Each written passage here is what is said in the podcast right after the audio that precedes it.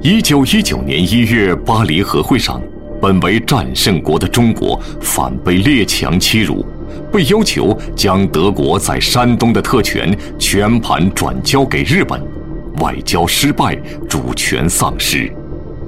五月，消息传回国内，爱国青年义愤填膺，为彻底推翻封建主义和帝国主义的统治发出了正义的呐喊。号外！号外！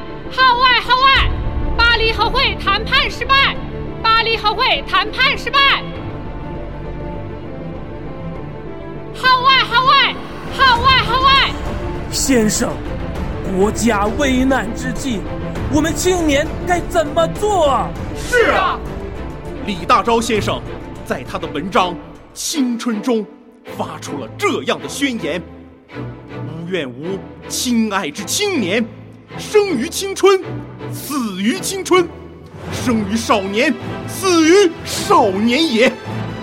金钱而勿顾后，被黑暗而向光明，为世界继文明，为人类造幸福。以青春之我，创建青春之家庭，青春之国家，青春之民族，青春之人类。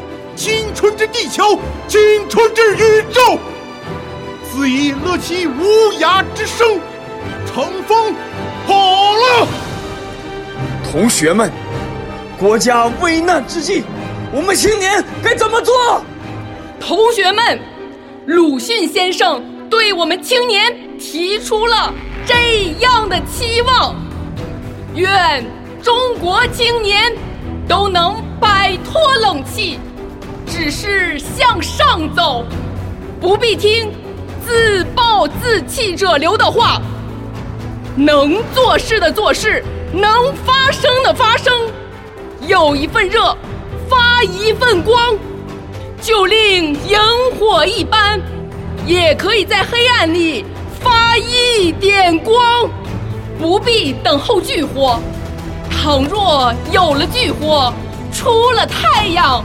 我们自然心悦诚服的消失，不但毫无不平，而且还要随喜赞美这炬火或太阳，因为它照了人类，连我都在内。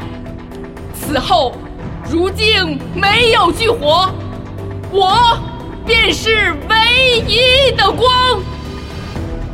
同胞们。国家危难之际，我们青年该怎么办？同学们，年轻的毛泽东在湘江边发出了这样的宣言：从前，五人所不质疑的问题，所不去取的方法，多所畏缩的说话，如今都要一改旧观，不疑者疑。不取者取，多畏缩者不畏缩了。这种潮流，认识什么力量不能阻住？认识什么人物不能不受他的软化？天下者，我们的天下；国家者，我们的。国家，天下者，我们的天下；国家者，我们的国家；天下者，我们的天下；国家者，我们；天下者，我们的天下；国家者，